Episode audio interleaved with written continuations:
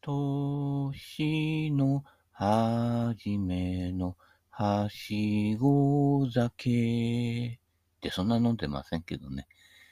えー、昨日はね、一応ね、あの、お身内で、えー、新年のね、毎年恒例の食事会をやりましてね、普段食べないね、焼肉のね、ちょっとこう、高級なやつ、はい、えー、宝島かける4ぐらいなね、はい、えー、お値段のところに行ってきましたけどね、まあ、自腹じゃないのでね、はい、えー、マッコリのね、ボトルを頼んでね、はい。えー、一本開けて帰ってまいりましたけれどもね、はい。飲んで飲んで飲んで飲んで飲んで飲んで飲んで飲んで、回って回って回って回る。たたたたたたた飲んで飲んで飲んで飲んで飲んで飲んで飲んで回って回って回って眠るなんて歌ありましたけどね。な、ないかな。大体が替え歌ばっかりですからね。はい。正月ね、ぐだぐだしてるとね。洗ってよ、僕のために。洗ってよ、君のために。ってね、洗濯物溜めちゃったりしてね。な、なんかいろんなものがめんどくさくなってルーズになっちゃったりしてね。はい。えー、昔ルーズソックスなんてね、流行りましたけどね。えー、私は履きませんけどね。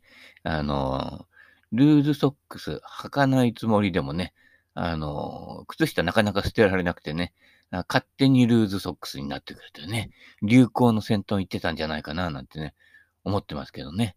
はい。靴下はね、片側の親指の穴が開いても、何かね、その後ね、別のやつでね、えー、逆の左足の親指がダメになるやつがあってね。で、あの、右と左、多少色は違うんだけど、まあ、ニコイチで履くとかね。無駄にしないというね。使えるものはどこまでもね、大切に使うというね。はい。えー、いつも、ね、持続可能な生活をしておりますけれどもね。はい。えー、そういうことで、えー、マッコリ、たまに飲むと美味しいですね。はい。マッコリ、マッコリ飛び出した、みたいなね。えー、まあ年に1回か2回ぐらいですけどね、そういうお店に行くのはね。はい。ということで、ブッダの言葉。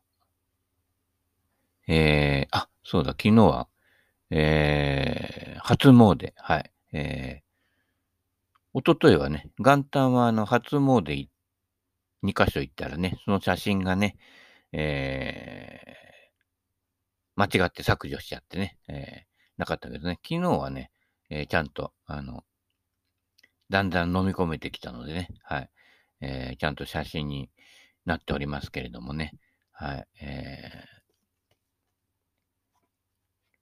ブッダの言葉。安易な道を選ぶ人。恥を知らずに他人を困らせる人。餌を食い散らかすカラスのように厚かましい人。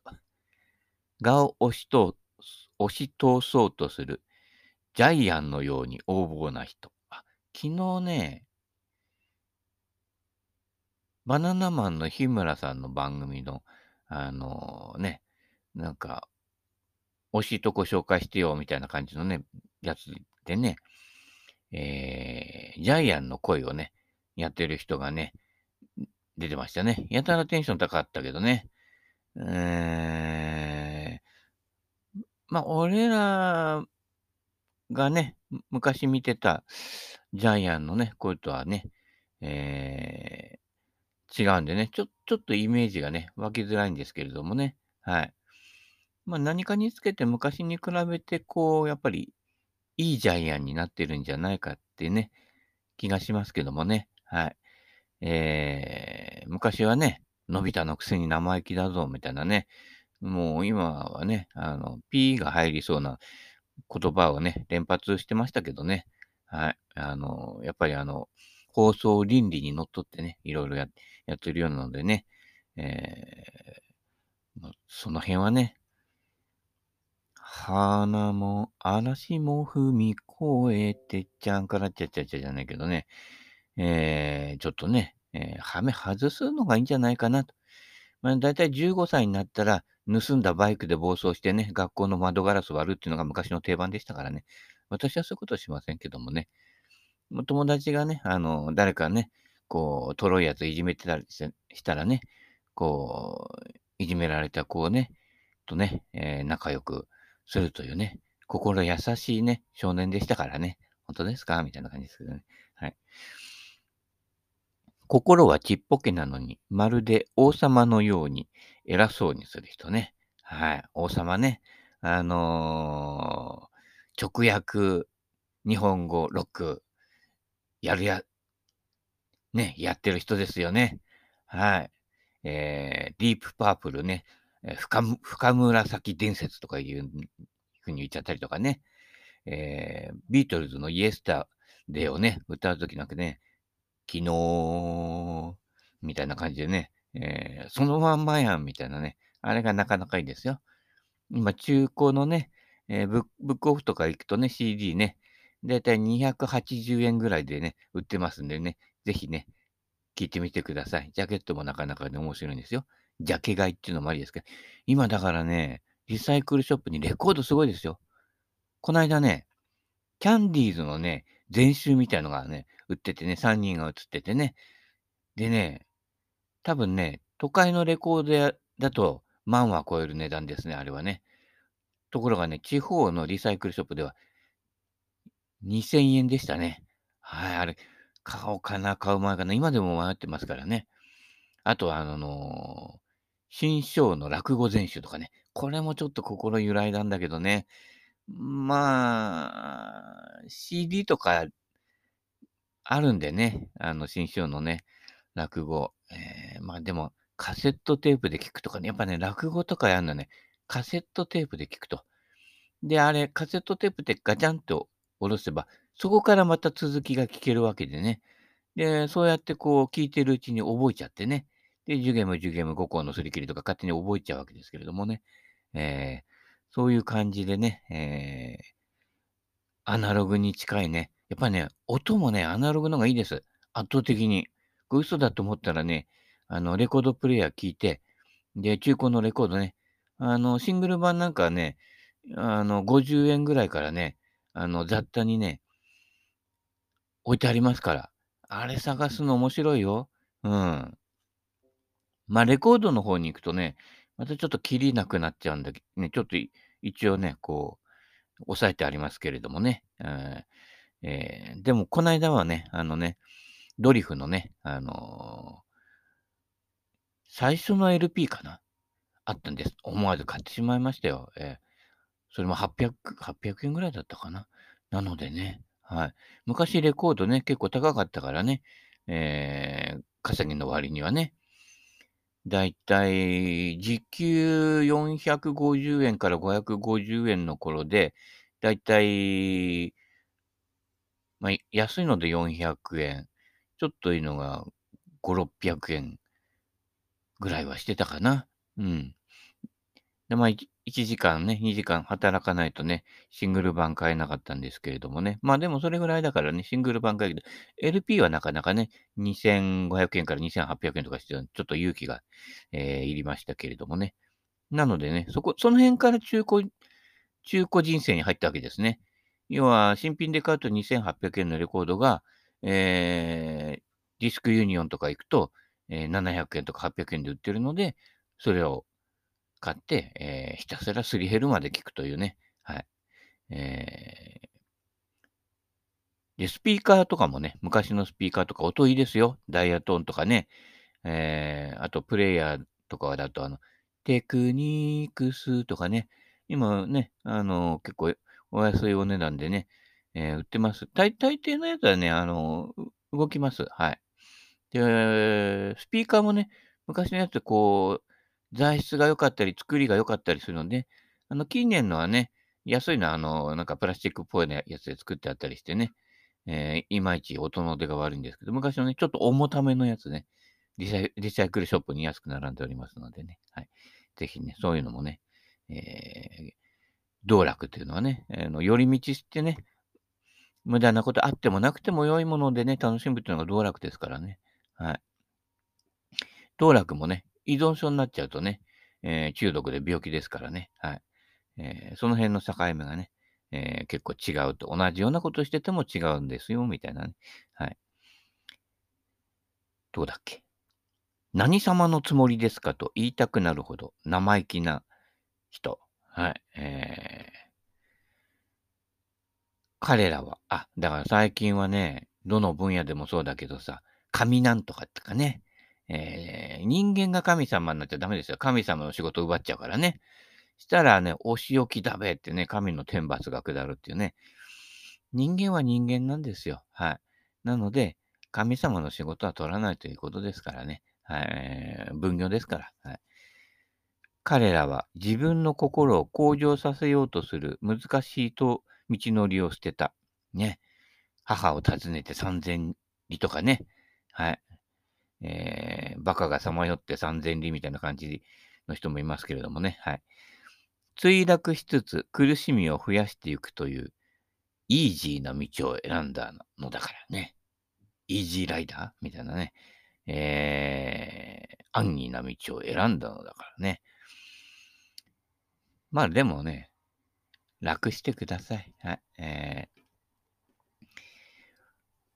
ー、奮闘努力はね、た大抵がね、買いもなくという、なってますけどね、寅さんの歌じゃないですけれどもね。えーあのーその奮闘努力の甲斐もなくても、ああ、面白かったなって言えるようなね、人生をね、歩むとね、いいんじゃないかなと。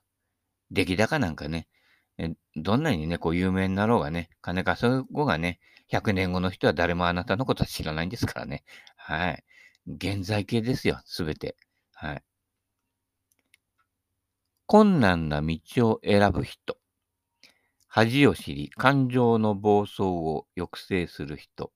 心の欲望、怒り、迷いという三毒を薄めようとする人。ああ、えーなんだっけな、三毒。これを、トンジンチか。えー一文字ずつで表すとね。はい。えーこだわりをさらっと手放そうとしている人。はい。うっかり偉そうにしてしまいそうになる傲慢さをポイと捨てるように努めている人。ね。うん、偉そうに振る舞っててもいいんですよ。どうだみたいな感じでね、やってね。えーゴルフなんかでもね、俺はうまいんだぞみたいなふりしてね、えー一発目代打振りみたいなね。あのーオチをつける人はね、いいんですよ。だからね、オチをつける人はね、ちょっと最初はね、傲慢に振る舞ってくださいね。で、その後結果がちゃんと出ますからね。あの、結果をごまかしたりね、あの、レッスンプロでも、喋ってばっかりでなかなか打たねえやついるでしょ。じゃあ、打ってみてよっていう感じでね、どう打つのって言ったらさ、はあ、みたいな感じでね、えー、とあるね、はい、えーインストラクターとかね、またもう一人のインストラクターとかね、じゃあ打ってみてよって感じでね、シャンクしたりしてね、はい、えー楽しいな、みたいなね、はい。ぽい、あ、じゃね、なんだ。苦しみのない、すっきりした生活を日々送ろうとしている人、そして自分の心を観察する人。あのね、家政婦みたいにね、見たわよ、みたいなね。えー、彼らは自分の心と渡り合い、苦しみを取り除いて行こうとする大冒険の道をあえて選び取った。これ大冒険なんだね。はい。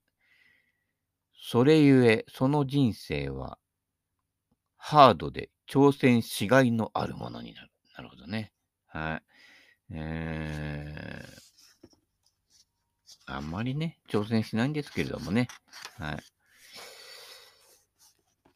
大変だからね。はい。えー、無事これ名馬で行けばいいんですよ。はい。えー、あの、トラブル多い人って、周りがトラブルを起こしてるように自分では思ってるけど、実はあなたがトラブルだよっていう人がね、多いでしょあの、まぶたに浮かぶ3人ぐらいの顔、誰しもいるでしょなんかなんとかなっちゃったよ、みたいなね。多分ね、あなたのその言い回し方、対応の仕方が次のトラブルの原因になってますよね。あの人とあの人とかね。もうまぶたに浮かぶようですね。はい。ブッダの教えのエッセンス、パート1。欲、怒り、迷いという名の悪を作らず、心をすっきり整えておき、心を清め、性格改善していくこと。ね、性格改善、スイング改造ね。長らくゴルフやってきてるけど、スイング改造してうまくやいった人って100人に1人もいないと思いますね。はい。あのー、なんかこうね、詰まった時にね、なんか買いたくなるんですよね。でも、元々のでいいんです。はい。親指症候群だけね、直せばね。はい。あのね、プロでもそうですけど、えー、この間ね、プロ3人で待ってたね、ま、まあ、まあ、なんちゃってプロみたいな人もいますけれども、あの、右手の親指の握り方、えー、収まりどころ、これがやっぱり上手い人は違うというところなのでね、あのそこに力を入れるってことじゃなくて、えー、収めどころと、えー、使い方ですね。はい。えー、その辺がちょっとね、えー、違う感じがしますね。あとやっぱりあのー、下半身ですね。長田春じゃないけど、一郎じゃないけどね。落合じゃないけどね。やっぱり下半身がスッと出ていて、バットがどこから出てきたのみたいな、スッと出てくんだよね、あれ。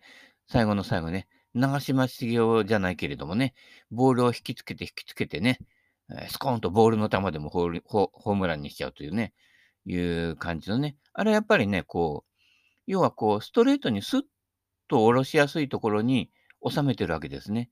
だから、あの、捻転したら飛ぶんじゃなくて、収めどころ、スッとストレートに出てる。だ落合のバッティングなんかそうでしょ？ふーんって言って、スコーンってセカンドフライ打ったかなみたいな感じでホームランになるっていうね。あの流れの良さ、効率の良さね。あの、ぜひね、落合のバッティング理論のね、YouTube とかでね、言ってましたけど、出てましたけどね。やっぱこう、ちょっと野球界の常識、それまでの常識がちょっと違う発想をする人ですから、ちょっとバッティングなんかもね、こうちょっと人と違った発想がしてるんですけど、実はすごい理にかなっているという。なんか、スッとバットを差し出しただけ、当てただけなのになんかホームランになってるような感じに見えるというね。あれがこう、言ってみれば、脱力スイングの極みみたいなものですよ。だから、トイチのショットなんかもそうですね。スッと出しただけなのにね、シュルルルルっとパンチショットが飛んでいくわけですね。はい。パンチショットって言っても叩きつけるわけじゃないからね。その辺です。あの、無理なく無駄なくスッと出て、無駄な振りをしなくても飛んでいくというね。あの、小手先チョンはね、ちょっと違うんですよ。本当に小手先チョンなので飛ばないのでね。はい。えー、あそこの門下生ね、ちょっとね、体力の割に飛ばない人が多いんですよ。それはなぜかというと、あの、それはセベ系のゴルフの方をね、え見てくださいね。はい。もしも一言にまとめるなら、たったこれだけのことが、悟りし者たちの教えのエッセンス。あそうですね。だからシンプルなんです。だからスッと腕が出てくようなポジショニングをして、えー、前段階で準備しておくっていうことですね。で、最後にスッと出てくるっていう、あの、どうぞどうぞ、じゃあどうぞっていうね、クラブヘッドがお先に出るというね。ね俺が俺が俺が親指がってなるから、詰まっちゃうわけですよ。ふん詰まりになるわけですよね。えー、だから、あの、フォロースルーに抜け道を用意しておくと。で、抜けた時にぶれないように、ね、そのための左サイドなので、左足ちゃんと踏み込んで、左手のポジションをアドレスの時からずらずらさないで、えー、一貫性のあるね、えー、左腕のポジションでいると、右手でいくらでも叩けるっていうことなんですよね。はい。右手で叩けるって言っても、えー、薬指側から打ってってくださいね。親指側から打ちたくなるんですけど、そうすると、あの、アウトサイドインになった。いや、見てみればね、わかるけど、軌道全然アウトサイドインになってないんですよ。むしろ内側から来てる人が多くて、内側から親指で押していくっていうね、なんか五木ひろしみたいなね、の拳みたくなっちゃってるんですけど、軌道なんかほとんどね、アウトサイドインで触れてる人なんかほとんどいません。はい。試しに、あの、フェース左向けてスライス打てますかって話ですよ。打てないんです、ほとんど、スライサーが。みんな左にそのまま引っ張っちゃうのね。誰さんとは言えるけどね。フェース左向けといて、ね、目標より左向けといて、で、軌道でスライス打ってみてください。ほとんどの人打てないから。だから、しっかりアウトサイドインに触れてる人なんかいないのに、アウトサイドインはダメって、すごい内側から振ってるのね。で、内側からね、あの、右脇締めて、ね、肘を絞って、ためをつけて打ったら、絶対親指で押しちゃうのよ。そうでしょ？こ、五木ひろしの拳でやると、親指が引き寄せの方に押すようなポジションになっちゃうの。で、親指症候群って言ってるだけで、だやってることがそのまま良かれと思ってることで失敗してるっていうだけの話なんですけどね。この辺が分かればね、もうすぐ上達するんですけどね。惜しい人があの人とあの人ですからね。はい。そそうなってるんですよ。はい。あの、これが、五木ひろしの拳の出し方でもいいんです。薬指の方から入ってくるね。小指なんか立てちゃっていいでね。あのー、ね、カラオケ独占する親父ですよ。小指が立ったね、ダウンスイングね、えー、この辺をやってみるとね、ちょっとね、わかるんじゃないかな、みたいな感じでね。はい。わかるかな、みたいな感じでね。はい。えー、やってみてくださいね。はい。ブッダの生徒であるためには、もうダメかもというくらいの逆行逆境に立たされても、ぐさぐさと非難を浴びて耐え忍ぶ抜くこと。それが君の穏やかさを育てる最良の試練となる。ね。えー、いろいろね、大変なことがあってもね、えー、すぐ戦っちゃう人いますよね。誰と言いますけどね。やっぱそういう人は心のに穏やかさが持ってないので、その穏やかさがないことが次の災難のスタートになってるっていうことだけですからね。まあ、あのね、昔の人気映画で高倉健なんかね、大死飲んで、たのえ死んでね、最後にね、堪忍袋の尾が切れてね、あの、死んでもらいますみたいなね、やりますけれどもね、えー、あそこでね、最後に、えー、刀を抜かないんですよ。はい。えー、そこがね、大事なとこでね、あの、どうしても戦っちゃうんだよね。あのね、ブッダの教えの真髄は、わけわからんやつからは逃げろです。はい。逃げろ。ね。逃げ足が速いってね、これが大事なんです。だいたいずっとそこにいるとね、だいたい災難に遭いわけですよ。だからね、最近もね、地震多いけどね、津波なんか、これぐらいじゃ来ないかな、なんてね、言ってても、意外とわかんないもんなんですよ。専門家の想定なんか当てにならないんですからね。はい。もう危ないと思ったら、こう、野生のね、あれはね、だから身近なね、昆虫とかね、ね、あの虫とかね、身近な生き物を見てる、鳥とか見てるといいですよ。鳥がタタタタタなんてね、あのー、チュンチュンチュンチュンなんてね、あのー、危機回避のね、鳴き声するときがあるわけですよ。その時はやべえなと思ってね、山入ってチュンチュンチュンなんて落としたらね、イノシシ出てきたとも思ってね、逃げる。この辺の野生の勘がね、人間はね、ほとんど失われてるのね。もうあいつらね、生き残れないやつですよね。もう野生で生き残るためには逃げるんですよ。はい。もうライオン出てきたらシマウマに、もう出てきてからじゃね、遅いんでね、あのー、不意に現れるとね、さすがに足の速いシマウマもね、逃げられないけどね。うん。まあ、かといってね、全員がそういうシマウマだったらね、ライオン食ってけねえからね。あのー、そういうことなんですよ。だから、瞬発力はね、ライオンとかヒョウとかトラの方が速いけれど、持久力は草食動物の方があって、えー、ここまで来れないだろう、ふふふみたいな感じになるわけですよね。あれ、みんながね、アスリートのシマウマだったらね、もうね、肉食獣絶滅してますからね、微妙にとろいやつがいるんで、えー、全体が回ってるというわけなので、あの、とろい人間も非常に意味があるんですね。はい。あとね、とろい人間は、人をね、こう、安心させてくれるんです。どっかこいつとろくてね、お前今までどうやって生きてこれたんだ？みたいな人がね、実はその人の方が、ね、いろんな仕事とかそういうのができなかったりとかね、物覚え悪かったりするのに、ね、今まで生き延びてきてるわけですから、できるやつっていうのはもうで、その出来高に頼ってるから、頭の良さとかね、あの、スポーツなら運動能力の高さに依存してるから、もうとそういう人たちって、年取ったら絶滅するわけですよね。あの、還暦過ぎてね、仕事をね、オフになってからね、うつ病になる人ってそういう今までの実績に頼ってると、年取ってそういうことができなくなってくると急にうつ病になっちゃってね。大変ですよ、年取ってからのうつ病はね。できる限り早めに挫折することね。